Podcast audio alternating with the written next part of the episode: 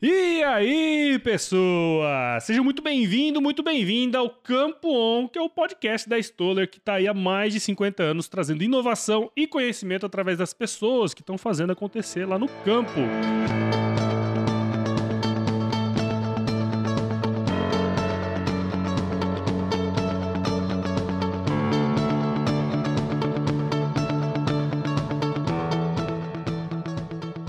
nesse episódio nós vamos falar sobre como fazer um ótimo manejo pós-colheita aí do café Conilon.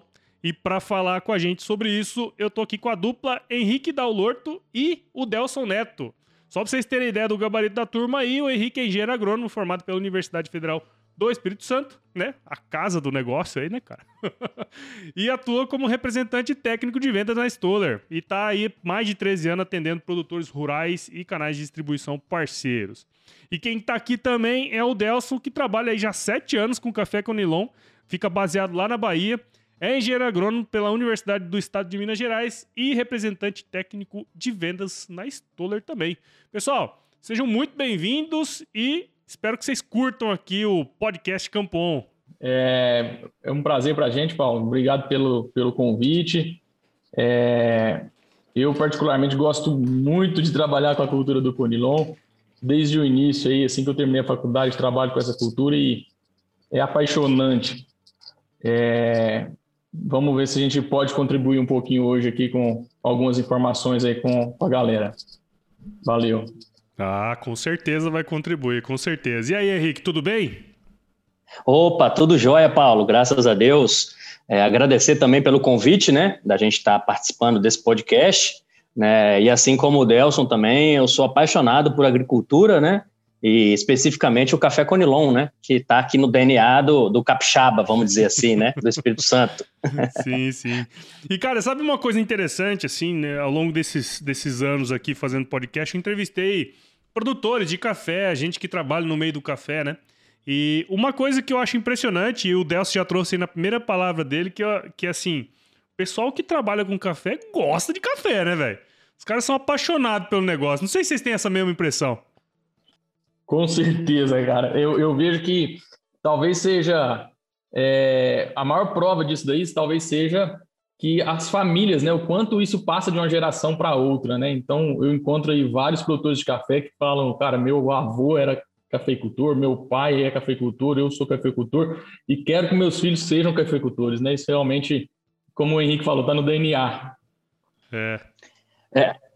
É, isso é bastante interessante, né? É, e a gente vê como é, é importante isso para a cafeicultura, é, até por causa da sucessão familiar, né? Exato. A gente vê em outros, outras culturas mais, mais complicadas de se mexer, como o HF, né, que tem a sua sazonalidade, às vezes o filho do produtor ele não quer continuar naquele, naquele segmento, né? Já na cafeicultura, não. A gente vê cada vez mais né, os filhos ficando na, na, nas propriedades e, e, não só ficando, inovando, né? É. A geração mais nova ela vem numa pegada diferente, né? Hoje em dia a gente tem uma tecnologia muito diferente de 10, 15, 30 anos atrás, né? Então isso é muito importante na cafeicultura, essa sucessão familiar. Exatamente, cara. Muito interessante isso aí. E, e, eu percebo isso também, cara. Moçada jovem, assim, você percebe até os movimentos da turma que tá na internet e tudo mais, né? Fazendo um movimento diferente para a cafeicultura. Mas, galera, antes da gente entrar aqui especificamente pro tema do nosso episódio, é, eu comentei um pouco aí, ambos são engenheiros agrônomos, mas acho que seria bacana se vocês pudessem contar um pouquinho da história de vocês. Aí podemos começar com. Quem que é primeiro? H, U. Não, vamos com o Henrique então, né? Ordem alfabética agora. Vamos, vamos lá então. Bom, Paulo, é, eu sou filho de, de produtor rural, né? É, a gente, família tem, tem propriedade no, no, extremo sul da Bahia, né? Que tem um pouco de café e um pouco de, de, de gado, né? De pecuária. É, e, a, e, a, família do meu pai, eu tenho vários tios, vários primos que também mexem com agricultura, né? É, principalmente na cultura do café. Então, isso foi entrando, né, acostumando desde cedo a, a, lidar com isso. E aí eu fiz a faculdade de agronomia, né, aqui no, no Espírito Santo. E quando eu me formei, surgiu uma oportunidade para trabalhar no Rio de Janeiro com HF. Quer dizer, era uma coisa assim, nada do que eu estava acostumado a mexer. Uhum. Mas eu, eu encarei o desafio, né? Comecei como assistente técnico de vendas na empresa de, de defensivo agrícola. Depois trabalhei um, alguns anos na empresa de, de, de, distribuição, né, um canal de distribuição muito importante lá do, do Rio de Janeiro. E depois eu retornei para o Espírito Santo também trabalhando na empresa de, de, de, defensivo agrícola, né, uma empresa multinacional, onde eu trabalhei cinco anos, né, atuando aqui no Espírito Santo. E aí, no final do ano passado, agora em 2020, eu tive a oportunidade de ser convidado a, a trabalhar na Stoller, né? É, e a Stoller era uma empresa que eu sempre olhei com grandes olhos, né? Uma empresa que é referência no, no segmento de, de nutrição de plantas e fisiologia vegetal. E aí eu encarei esse desafio no final do ano passado e estou aí completando quase um ano aí no, no, na empresa, mas bastante satisfeito, né? É, eu, eu, achava a empresa muito interessante, depois quando você entra dentro dela, você entende o porquê. Ela Legal. realmente é uma empresa, empresa de ponta, uma empresa que dá muito orgulho de se trabalhar. Bacana. Puta, HF é uma pegada diferente, hein, cara? Vai falar a verdade.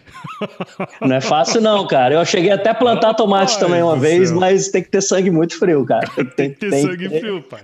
Ó, oh, não é mole, não. Não é mole, não, hein? Meu, eu tenho na família do meu pai, é, a gente vendeu, a gente trabalhou muito tempo, ainda tem o boxe no Ceasa, né? E nem era o cara que plantava, mas era o intermediário ali, né? E já era um pega danado. Imagina pra turma que planta HF, deve ser um pega danado, rapaz. Com certeza é, não é fácil. E o seu, Deus? Conta pra nós um pouquinho da sua história aí, cara. Vamos lá, Paulo. Pois é, Paulo, eu nasci no, no meio da roça, não de café. Né? Eu vim de uma família de pecuaristas, meu ah, avô é. também é pecuarista, enfim desde pequeno aí, na roça, sempre foi o que eu gostei de fazer. E depois, no, quando estava para entrar na faculdade, fui é, me informando, acompanhando mais a silagem, um pouco de plantio que meu avô fazia, e, cara, decidi fazer agronomia, e para mim foi a escolha mais assertiva que eu poderia ter feito na minha vida, viu? Sou muito feliz com a profissão que escolhi, depois que eu terminei, fiz a agronomia né, no, no Cerrado Mineiro, ali na Estadual de Minas, e tive a oportunidade de conhecer várias culturas lá, cana, grãos é, e café durante a faculdade. Depois que me formei, fui para os Estados Unidos, fui ser trainee numa fazenda lá, ter uma experiência diferente. E quando retornei, vim para a Bahia a trabalho. Comecei como assistente de, de campo aqui na região de Teixeira de Freitas, no extremo sul né, desenvolvendo realmente, colocando os, alguns, algumas tecnologias novas que a Stoller tinha desenvolvido, colocando elas a campo né, para demonstrar resultados é, dessas tecnologias aqui na região. E aí, logo depois, tive a oportunidade de efetivar na Stoller como RTV e me mudei para Vitória da Conquista, mas sempre atendendo essa região aqui com café conilon, café arábica aqui no Planalto de Conquista, e também algumas culturas de HF, né? Muita melancia, mamão, batata e tomate. é, a turma gosta do HF, né? A turma gosta de trabalhar. Quando o cara trabalha com HF, o cara já gosta de trabalhar. Então já tá tudo bem. É verdade, né? é, bom, galera, a gente, como eu comentei lá no início, a gente vai falar sobre um tema muito específico, que é o manejo pós-colheita é, do, do café com nilon, né? É... E aí, eu acho que seria bacana. Assim, vai ter gente que está escutando a gente que entende de café com nilon, mas vai ter gente que não vai entender ainda o, todos os aspectos relacionados à cultura. Então, teria como, o Delso, conceituar para a gente o que é o café com nilon, cara? Tem sim, Paulo. Bom, para a gente começar a falar um pouco do café com nilon, eu trouxe até algumas informações aqui que eu acho interessantes. A área de produção no café hoje a nível Brasil é uma área muito grande, né? Todo mundo sabe que o Brasil se destaca mundialmente aí na produção do café, mas pouca gente sabe que a gente tem aí 2,19 milhões de hectares plantados. O café com nilon, ele corresponde aí a aproximadamente 19% disso daí, que chega a mais ou menos 420 mil hectares de café com nilon. É, o principal estado produtor hoje é o Espírito Santo, com cerca de 67% dessa área plantada, seguido depois de Rondônia, com 19%, e Bahia, com aproximadamente 12% dessa área plantada. O, cerca de, apesar de ter apenas 19% da área plantada, o café conilon ele se destaca por ter um maior potencial produtivo, de produtividade, né? uma produtividade mais elevada. Então, cerca de 40% dessa produção de café é conilon. E o Brasil hoje é o segundo maior produtor de café conilon. Né? É, tem algumas diferenças entre café conilon e café arábica. Né? O café arábica ele vem da Etiópia, o café conilon vem do Congo, da região ali do Guiné, Congo. Quando a gente olha para a planta, né, é, tem algumas diferenças também, principalmente com relação à rusticidade. O café conilon um café mais resistente e também com alto potencial produtivo. Então, geralmente, as áreas de café conilon têm uma produtividade, um potencial produtivo bem maior. Em relação à bebida, muito se fala que café arábica é um café de qualidade superior, né? E realmente quando se busca é, um café para exportação, o café arábica atende essa algumas peculiaridades aí é, diferentes. Mas o café Conilon também vem se destacando hoje em dia com qualidade. Né? Alguns produtores já se atentando ao momento certo de colheita, colher frutos ali no estágio com maior percentual de frutos maduros, é, se atentando também ao pós-colheita, ao período de secagem, né? Essas é, alguns cuidados que já ajudam é, a obter uma melhor qualidade. Inclusive, também se atentando a alguns clones que também podem entregar melhor qualidade.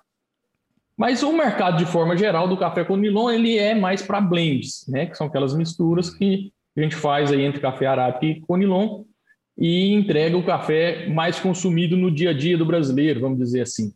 Né? Uhum.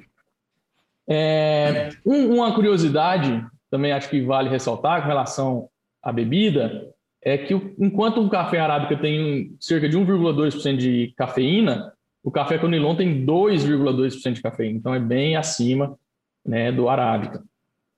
O, o café conilon ele vem se destacando é, e, e evoluindo bastante. Para quem está trabalhando com a cultura, é muito prazeroso você ver a evolução dessa cultura aí nos últimos anos. E eu fiz um levantamento dos últimos cinco anos aí, o crescimento da produtividade da produção de café colonial no Brasil foi de 23%. Ou seja, da safra 16, 17 para cá, 23%. E o que estamos vendo é, atualmente né, é um aumento constante no consumo de café a nível mundial, uhum. né? E os estoques cada vez mais diminuindo, né?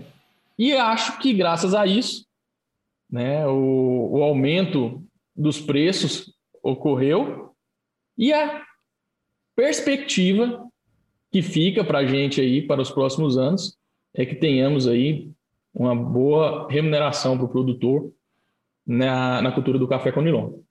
Sim. Cara, pode falar aí, Henrique. Só, só trazendo mais algumas informações aí, complementando o que o Delson comentou, né, que são informações importantíssimas, e eu trazendo um pouquinho aqui para o Espírito Santo, né, que é, que é o maior produtor nacional de café, para se ter ideia, Paulo, é, o Espírito Santo hoje ele, ele produz café conilon e café arábica, né, mas ele uhum. se destaca mais no, com o café conilon. Nós temos 78 municípios no estado do Espírito Santo e apenas um não se planta café, ah, é? que é a Vitória, porque é uma ilha, é a capital, ela está cercada de outras cidades e não tem onde se plantar café. Os outros 77 municípios a gente tem produção de café.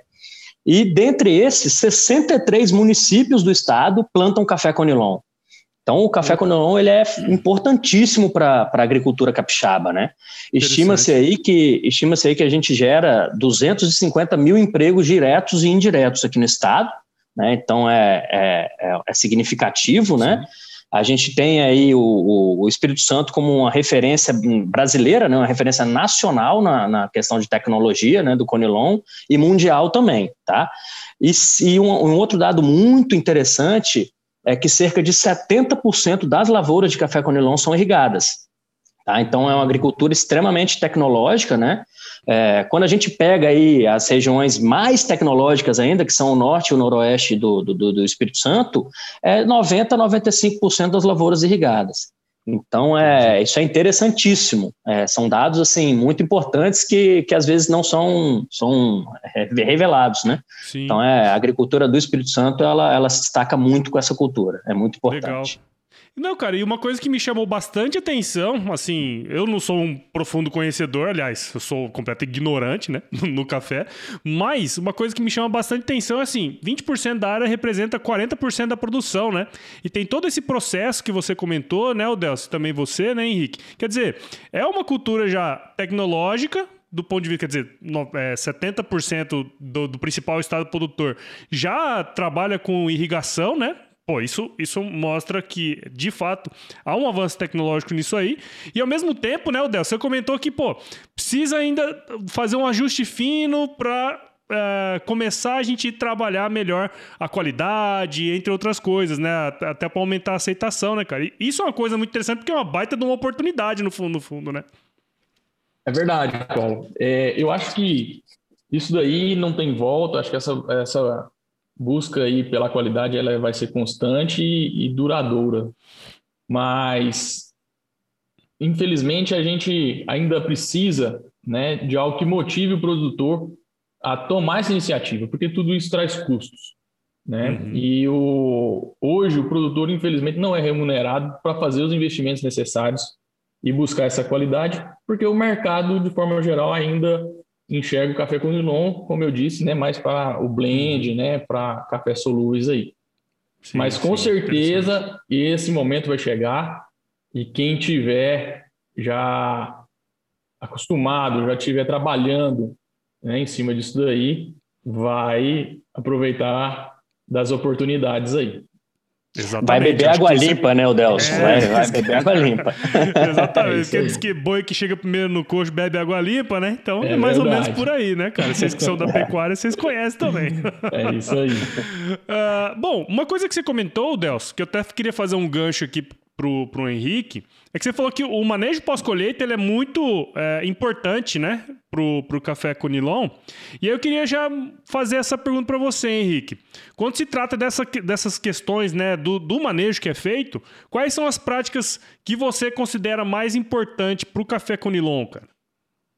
Bom, vamos lá, Paulo. É, nessa fase de pós-colheita, né, o, o manejo mais importante é a realização da poda, né? Uhum. É, e essa poda, ela deve ser feita logo após a colheita, né? E antes da primeira florada do café. Então, o produtor acabou de colher o café, né? Ele já vem entrando com a poda, né? Uhum. Essa época é a época mais adequada, porque a planta ela, ela se encontra em estado de repouso vegetativo e também coincide com a época mais seca do ano, né? Que é o inverno, né? Aqui para a gente do Sudeste, né? Uhum. É, e aí, após essa poda, após essa prática da poda, é que a gente elimina aí os ramos ortotrópicos e plagiotrópicos mais velhos, vai ocorrer uma maior penetração de luz interior da planta e da lavoura, né?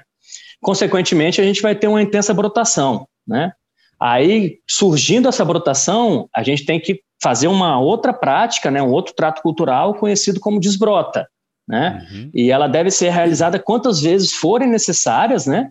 É, quando as brotações ainda estão pequenas, porque aí a gente evita né, que essas brotações cresçam e roubem os nutrientes, né? Sim. Porque esse ramo não vai ser aproveitado para a planta naquele momento. Né? Para não drenar, e aí, por né, meio... Fala, né? Isso, isso aí. E aí, por meio dessas podas e das desbrotas, a lavoura ela vai se manter sempre, sempre revigorada, né? Com um número mais adequado de ramos aí para cada situação particular, de acordo com o seu espaçamento, o material genético, né? Os clones e etc. Legal, bacana. E, aí, e é interessante, né? Porque assim, como, como eu não sabia nada sobre isso, a hora que a gente sabia que, que a gente ia gravar sobre, eu fui e mandei, né? Café com Nilon. E o que aparece de conteúdo de poda é, é o que tem, né, cara? Quando você fala de manejo e tudo mais. Então, quer dizer, é, fazendo isso bem feito, né? Se fosse, ó, tem que tirar broto ali toda hora, né? Todo, tanto quanto for necessário. E, e, tem muita tem muita produtor que peca nesse processo assim, ou Henrique, dentro da sua andança por aí, não?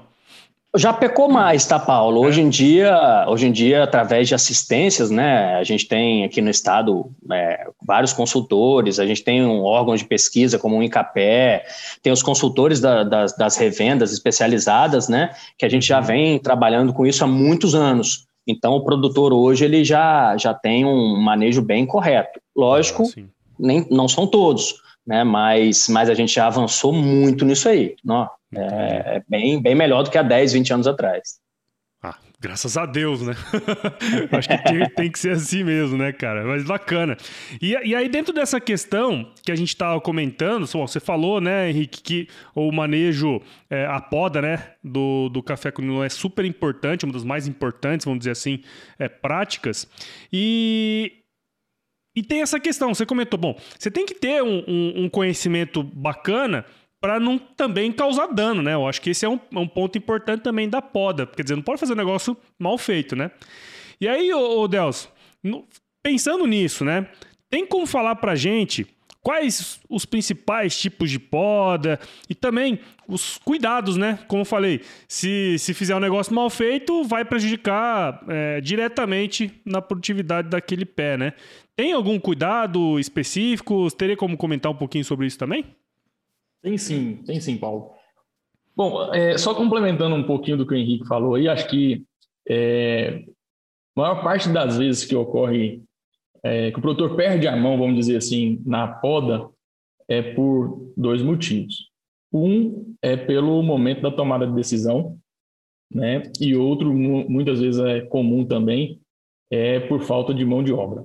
Né? Então, o café conilon ele depende muito ainda de mão de obra e a poda, para ela correr da maneira mais eficiente, ela tem que ser logo após a colheita.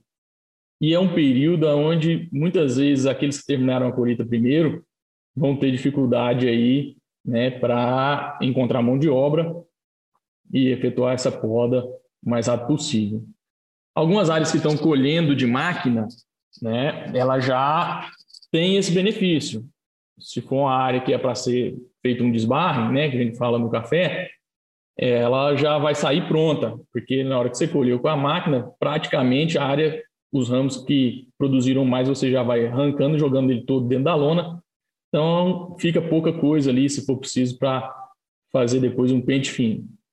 Então, já falando dessas podas, que você perguntou, eu acho que seria mais interessante a gente classificar aí em pelo menos três. Tem muitas áreas fazendo algo, algumas particularidades aí, fazendo algumas coisas diferentes. Tem gente que não trata a área toda de uma forma só, né? Tem gente que não faz uma poda programada. Mas de forma geral, o que eu mais tenho visto aqui na Bahia, o que eu acho que é mais viável, eu trataria de três podas aqui. O desbarre, né, que é aquela que ocorre praticamente todo ano, logo após a colheita, o produtor vem e faz a retirada dos ramos né, que tem pouca área produtiva para a próxima safra, ou seja, aqueles ramos que já produziram é, nesse ano, uma grande, um, um, grande parte do ramo já produziu esse ano, e estão localizados ali na parte inferior da planta. Então ele vai limpando aquela parte inferior, tirando esses ramos aí que teoricamente ele vai gastar mais energia da planta do que trazer benefício né, para o próximo ano. Então esse, esse seria o desbarre, é aquela planta que está ali na primeira safra, na segunda safra, na terceira safra, que ainda tem capacidade, tem área vegetativa para cima para continuar produzindo, então o produtor faz só um desbarre. É, o principal cuidado nesse desbarre aí é a decisão de quais ramos você vai tirar, que já produziram, e quais você vai manter. Porque se você tirar muito, você pode comprometer a safra do ano que vem. E se você tirar pouco, né, você vai ter um gasto grande de energia da planta para manter aqueles ramos ali e, consequentemente, você prejudica a safra seguinte, porque essa energia que ela estaria gastando para produzir uma nova área vegetativa, ela vai estar gastando com aqueles ramos. Então, seria mais ou menos aí buscar o ponto de equilíbrio. Né? Um segundo tipo de poda, que é a poda programada que a gente fala, é quando a planta já fez a primeira, segunda, terceira, tem gente que leva até a quarta safra, né? Depende muito de cada área. É quando já feito algumas safras, você percebe que o ritmo de crescimento dos ramos para a próxima safra é, foram diminuindo. E com esse baixo ritmo de crescimento de ramos, a gente tem uma baixa perspectiva de produtividade. Então, antes da colheita, geralmente ali por volta de dezembro, o produtor já começa a, em vez de fazer é, a desbrota, né, que é tirar todos os brotos que estão ali na haste principal, o produtor começa a tirar alguns brotos e selecionar os brotos que vão ficar para a próxima safra. Então, antes da colheita, ele já seleciona três, quatro, dois, depende do espaçamento, né, da quantidade de haste que você vai ter por hectare, ele já seleciona os brotos que vão ficar na área e logo depois da colheita ele arranca toda aquela haste que produziu e fica então os brotos. Qual é a vantagem dessa poda? Né? A vantagem é que você não fica um ano sem safra. O broto, né, na safra seguinte, já vai ter capacidade de produzir porque você não, não colheu para depois conduzir broto, você já tem um broto formado. É, o cuidado que deve ser ter nessa, nesse tipo de poda é a seleção dos brotos, né? E o cuidado também para não estiolar. Então, às vezes, é, se você resolve numa área que ainda está muito enfolhada, muito fechada, você resolve conduzir broto, você corre o risco de, por falta de luz, essa planta ocorrer um estiolamento.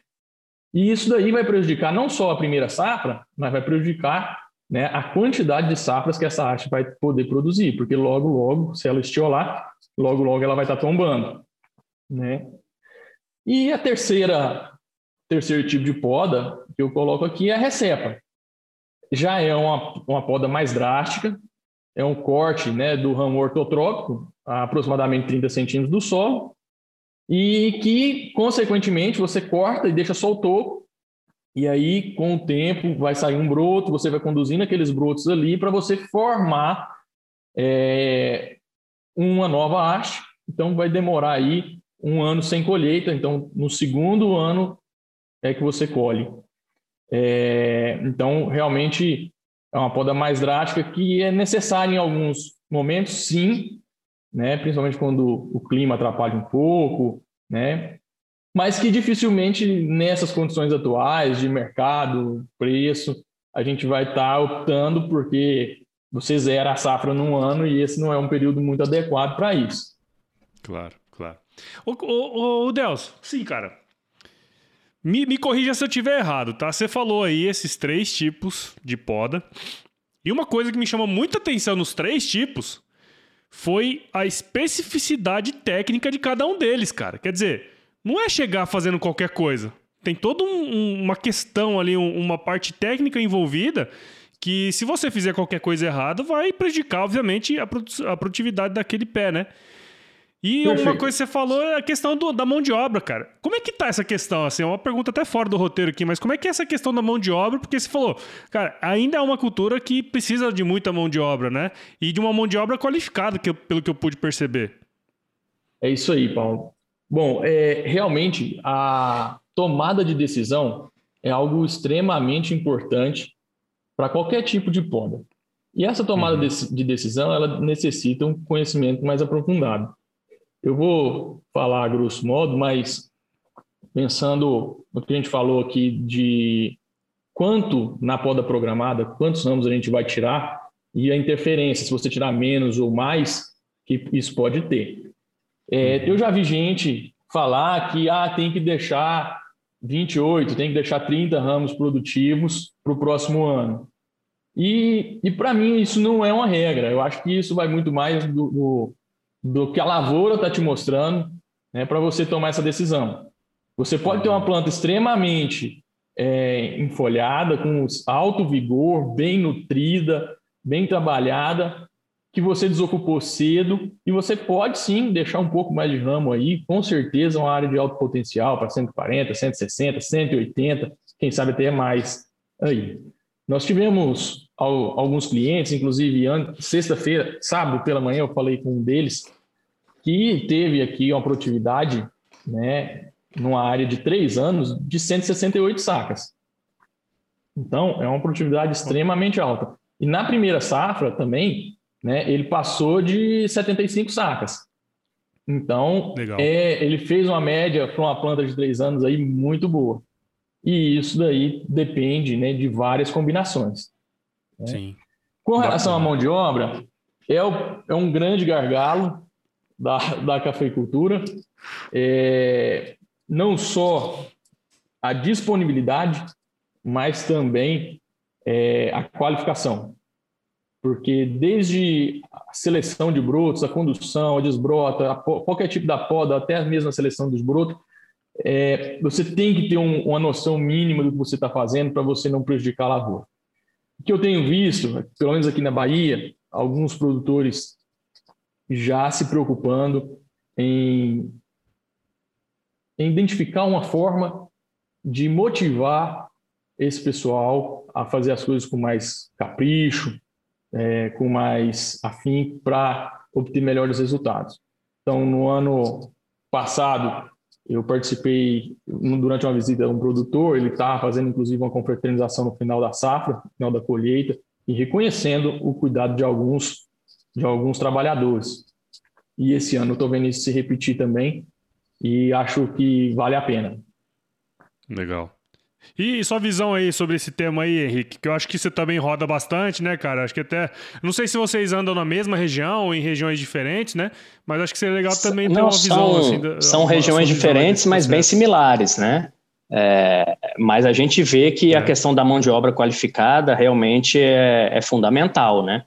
É, cada vez mais a gente vê dificuldade de se ter essa mão de obra qualificada Porém, como o Delson comentou, a gente vê os produtores rurais é, beneficiando esses, esses técnicos, esses, esses, esses funcionários, né, que são mais caprichosos, vamos dizer assim, né, que rendem mais, que fazem um trabalho mais, mais específico, mais, mais detalhado, mais qualificado. A gente vê isso também. O, o produtor rural ele não quer perder o bom funcionário, vamos dizer assim, né. É, então a mão de obra realmente ela é bem complicada. Então a gente tem que valorizar os bons, vamos dizer assim. Sim. É. Os produtores às vezes dão umas brigas de foice com os bons sim. funcionários, né? hein, Paulo? Diga lá, Deus. Eu, eu, eu falo para alguns clientes, e eu vou tomar liberdade de falar aqui para todos que estão nos ouvindo aí. Eu não sei se a mão de obra é o gargalo ou ela é realmente a salvação nossa, né, de quem produz café com nilon. Porque a partir do momento que a gente não tiver mais essa grande necessidade de mão de obra, com certeza vai ter um alto potencial aí de expandir muito a área de café com nilon para o Brasil inteiro, e isso corre um sério risco, né, lógico, né, de aumentar muito a oferta repentinamente. Então, aquilo que a gente estava falando anteriormente, de da cultura, da família estar tá envolvida nisso na produção de café. No café com nilon, eu vou em, em, em lavouras aqui, vejo pai, filho e neto trabalhando ali dentro, né? E, e sem dúvida nenhuma, cara, eles fazem isso por paixão. Tá na, na tá na, na cultura da nossa tá região. No sangue mesmo, né? Tá na cultura da nossa região. Então isso daí, cara, com certeza é, não é fácil de se conseguir em qualquer lugar. Esse gargalo da uhum. mão de obra é algo que dificilmente alguém numa região distinta vai conseguir superar e ter êxito, entendeu? Não. Então, acho que, por outro Não. lado, isso daí, hoje, é algo importante para o cafeicultor planta conilon aqui na Bahia, no Espírito Santo. Sim. Cara, e é interessante, cara. Você tá falando desse negócio aí, me veio um insight aqui que é o seguinte, né? Acho que é um, ano passado eu entrevistei um neozelandês que ele é, tem da fazenda que fica aí de leite no interior da Bahia, né? E, e, e a gente perguntou muito sobre, sobre essa questão da mão de obra para ele, né? E ele falou assim, cara, hoje a gente trata tão bem o funcionário aqui que tem fila de gente querendo vir trabalhar aqui, sabe? E, e tem, e isso dá, um, dá uma série de, de, de sacadas pra gente, que assim, cara, é, onde que está o problema aí, né? é, é, é para se pensar, né? Se, se você, como produtor, tá de fato oferecendo o, me, o melhor ambiente para se trabalhar, é, fazendo o cara é, se desenvolver, ou se não, né? É, e aí o cara quer sair mesmo, ir para outros lugares. Então é uma coisa a se pensar numa atividade que necessita de tanta gente, assim como é o, o Café com Nilon, né? Verdade, com certeza. Legal. E viu, gente, tem uma outra prática aqui que, pelo que eu pude perceber, também é muito importante, né? Que é a nutrição, obviamente, né? é a nutrição do cafezal, né? E aí, o, Henrique, queria perguntar para você o seguinte, cara. Na sua visão, quais são os aspectos mais importantes para cumprir, vamos dizer assim, né, com as exigências nutricionais aí das plantas, né, do, do café Conilon?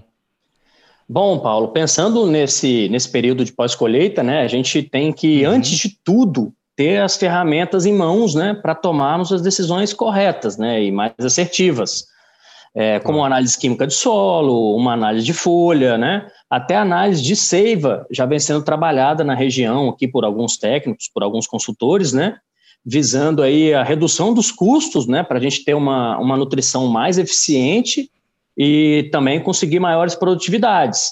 Eu falo assim, quando você vai num médico, você não chega lá e ele te passa um monte de, de remédio, né? Você chega, uhum. ele vai te pedir uma bateria de exames e você vai fazer os exames para depois ele te diagnosticar, né? É, pensando em nutrição é a mesma coisa. A gente tem que ter essas análises em mão, né? É, rotineiramente para a gente tomar as melhores decisão, me, melhores decisões, né? É, também não podemos esquecer, da, eu falo assim, da lei do mínimo, né? Que é antiga, já fazem quase dois séculos que ela foi descrita, né? E ela continua atual nos dias de hoje, né? E o que, que ela diz? Ela diz que o desenvolvimento de uma planta ela será limitado pelo nutriente faltoso ou deficitário, mesmo que todos os outros elementos estejam presentes. Então não adianta a gente ter lá um fósforo, um potássio em níveis adequados e às vezes um micronutriente como um zinco, como um boro está abaixo, né? Esse, esse nutriente vai, vai limitar toda a sua produtividade, né? É, e pensando nessa fase agora, né, de, de pós-colheita pré-florada, eu gosto de chamar atenção para dois nutrientes, né, que são muito importantes nessa fase, que são cálcio e boro, né? É, quando a gente pega os solos tropicais, né, que são onde, onde se planta aqui o café conilon, tanto no Espírito Santo quanto na Bahia, eles geralmente são muito pobres, né? Então a gente tem a necessidade de repor esse cálcio boro todos os anos, né? Pois os, os, os índices presentes nesse solo são muito baixos, né? É, e o cálcio boro é interessante, né? Porque existe uma sinergia entre esses dois elementos, né?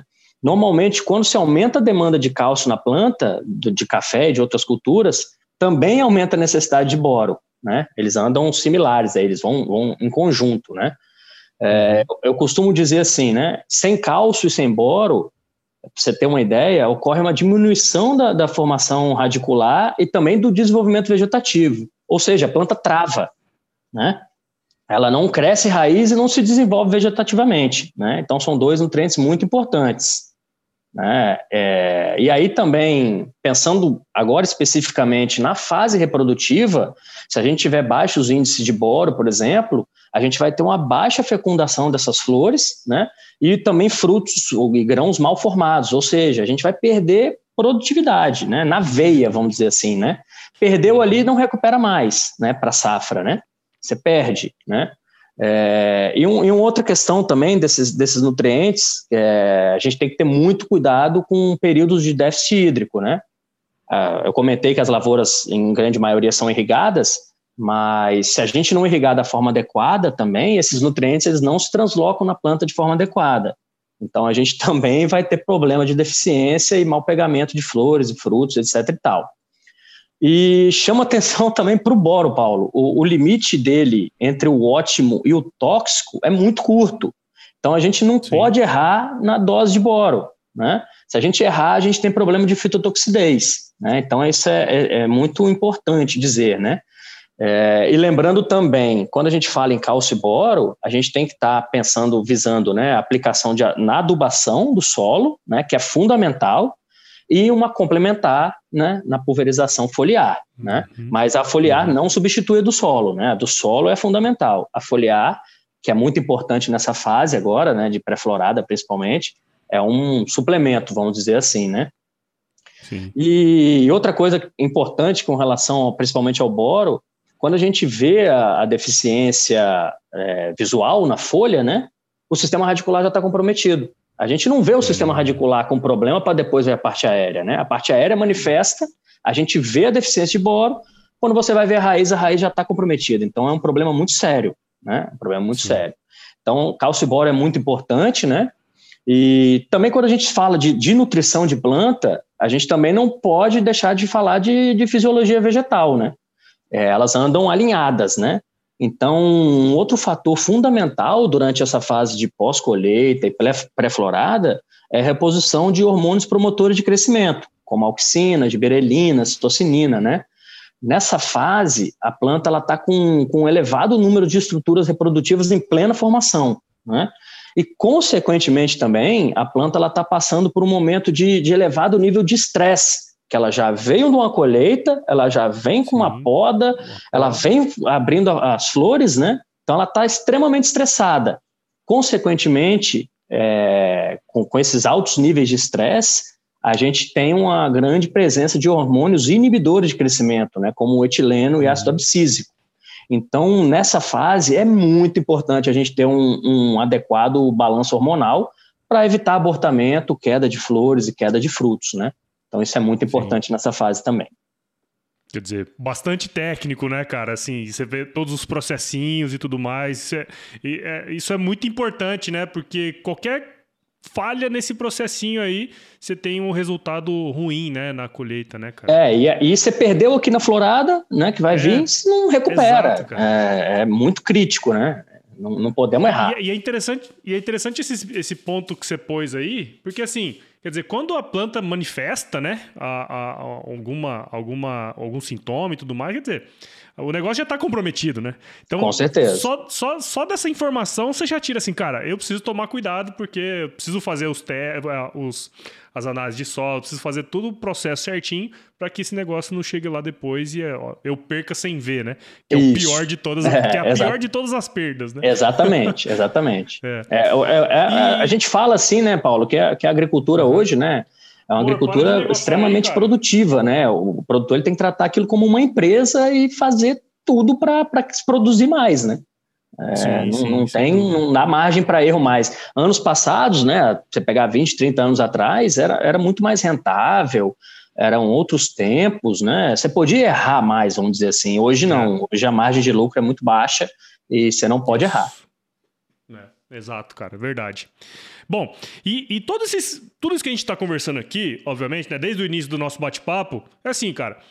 Tudo que a gente faz depois que a planta que, que ocorre a colheita, na verdade, a gente está preparando essa planta para um novo ciclo, né? Das condições favoráveis para ela se desenvolver, né? E aí, ô Delcio, para a gente ir para os finalmente aqui, é, no caso de uma boa recuperação no pós-colheita, né?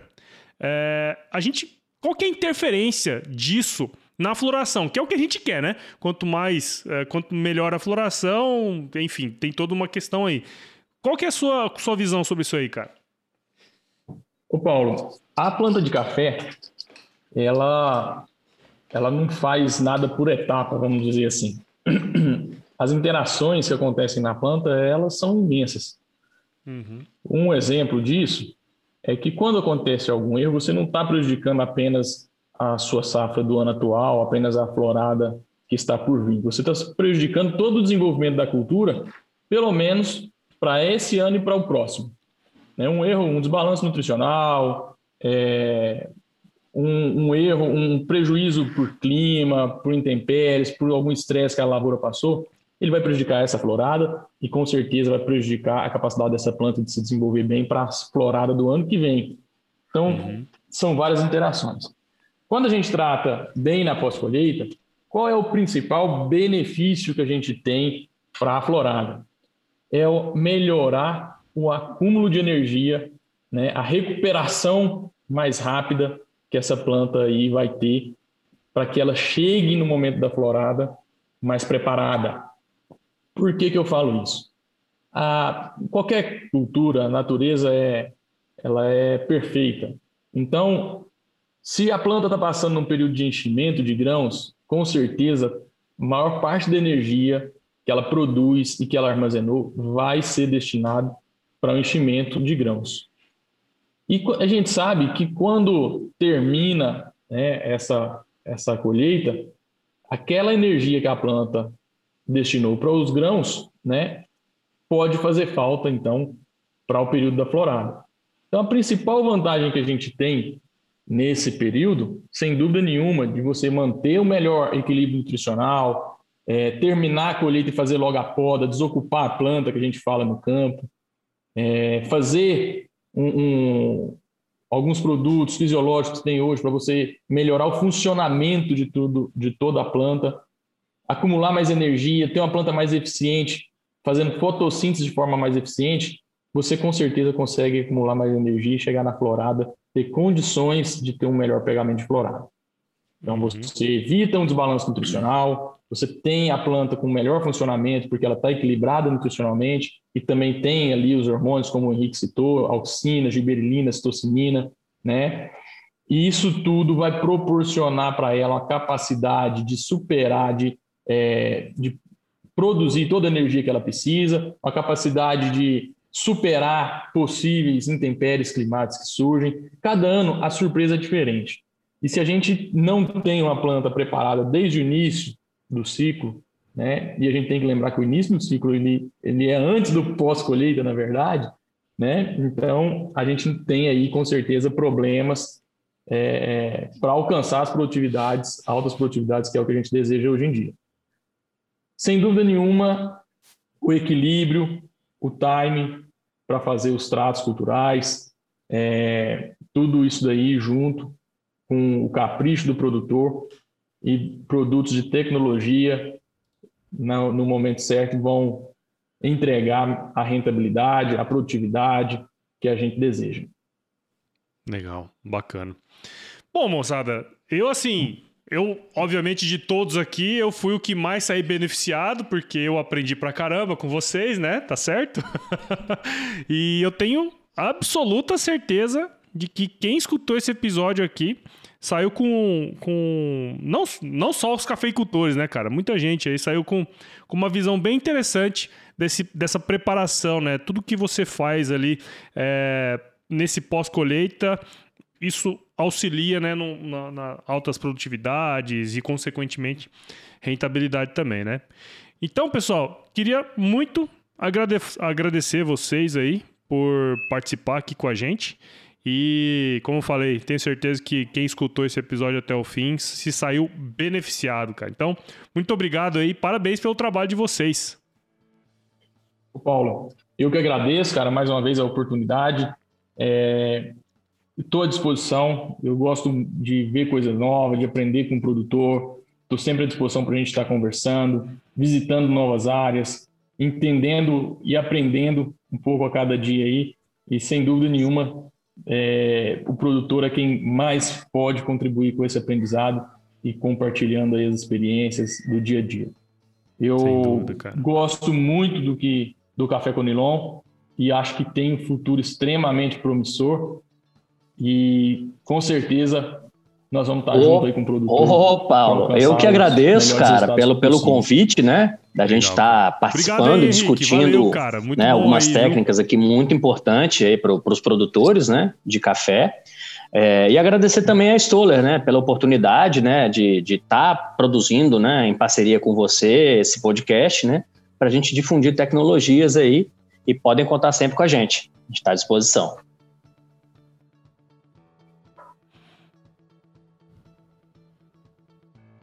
Legal, muito bom, cara. Bacana. Fiquei feliz aí de, de conversar com vocês hoje. E também queria ver com vocês aí, pra galera que tá escutando, quem tá escutando a gente aqui, que queira seguir o trabalho de vocês, como é que é, a turma pode encontrar? Começa com você aí, ô Delcio. Paulo, é, se for alguém da Bahia, aqui no, nós temos dois parceiros, a Agroteresense e a Casa do Adubo. E através deles aí, com certeza, se falar o Delson ou o Neto da Stoller, eles vão saber aí me encontrar. Mas quem quiser também, podem anotar meu, meu telefone. É um prazer estar atendendo aí, a gente está conversando, trocando ideias. É, o telefone é DDD 77 99977 2642. E no Instagram também, você procurar lá o Delson Neto, no LinkedIn também, vão me encontrar lá.